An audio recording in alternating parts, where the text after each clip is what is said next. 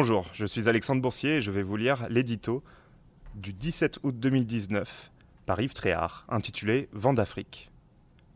Huit ans après la tornade dite des printemps arabes, la soif de liberté demeure inextinguible sur la rive africaine de la Méditerranée. En 2011, trois autocrates réputés indéboulonnables étaient chassés du pouvoir par le peuple. Ben Ali à Tunis, Moubarak au Caire et Kadhafi à Tripoli. En 2014, le souffle de la révolte gagnait le sud du Sahara et emportait Blaise Compaoré à la tête du Burkina Faso depuis près de 30 ans. On connaît malheureusement la suite. Le chaos en Libye, le retour des militaires en Égypte, la faiblesse du régime burkinabé. Et partout, l'islamisme ravageur ou menaçant.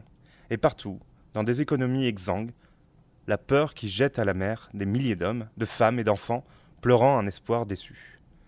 Seule la Tunisie, qui s'apprête à se donner un nouveau président au suffrage universel dans un mois, a tenu sa promesse démocratique. Non sans mal, contenant K1, KA, la tentation fondamentaliste, mais de façon exemplaire face aux attaques meurtrières de djihadistes. Ce vent d'Afrique, né au début de la décennie, n'est pas retombé pour autant. Mais son souffle n'est pas le même. Il est moins fragile, plus durable. Ce sont aujourd'hui les peuples algériens et soudanais qui veulent prendre en main leur destin. En avril dernier, sous la pression de la rue, Abdelaziz Bouteflika était démissionné à Alger.